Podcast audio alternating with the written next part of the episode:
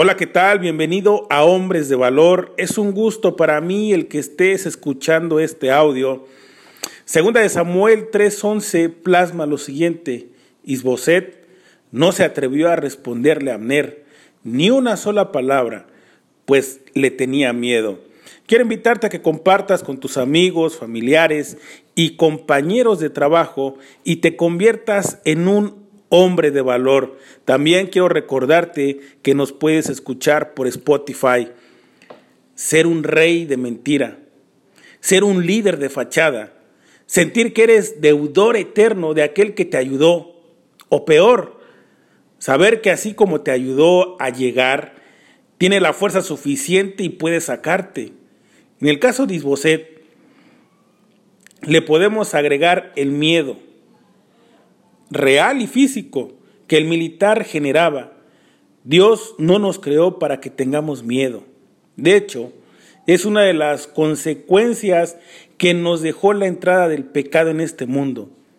Y como todo lo que entró con el pecado, encontró su salida en la cruz, es en el Calvario donde deben quedar clavados tus miedos.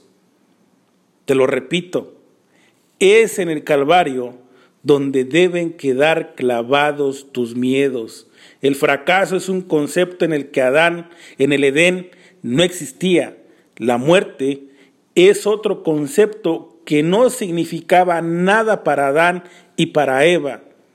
Mentira, traición, violencia, todas las palabras que pueden surgir en nuestra mente van a recorrer el mismo camino Todas llegan hasta la puerta del Edén y no consiguen entrar.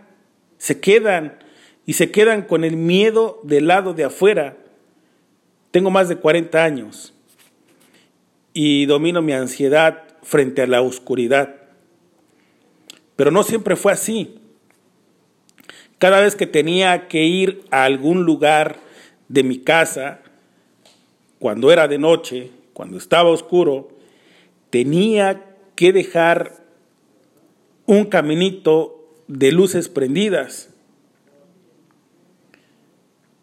No sé qué formas tienen tus miedos, pero el mismo Cristo que vino caminando sobre las aguas tormentosas hasta los discípulos es el que llega hasta tu vida.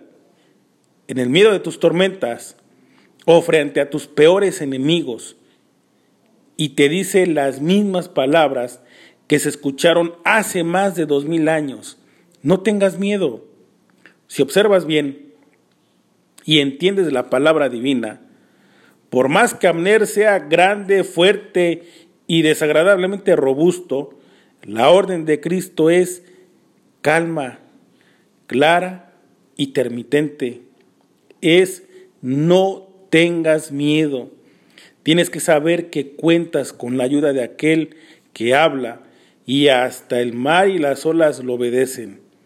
Aprovecha la fuerza de quien quiere defenderte y darte ánimo cada día en tu vida y por toda la eternidad.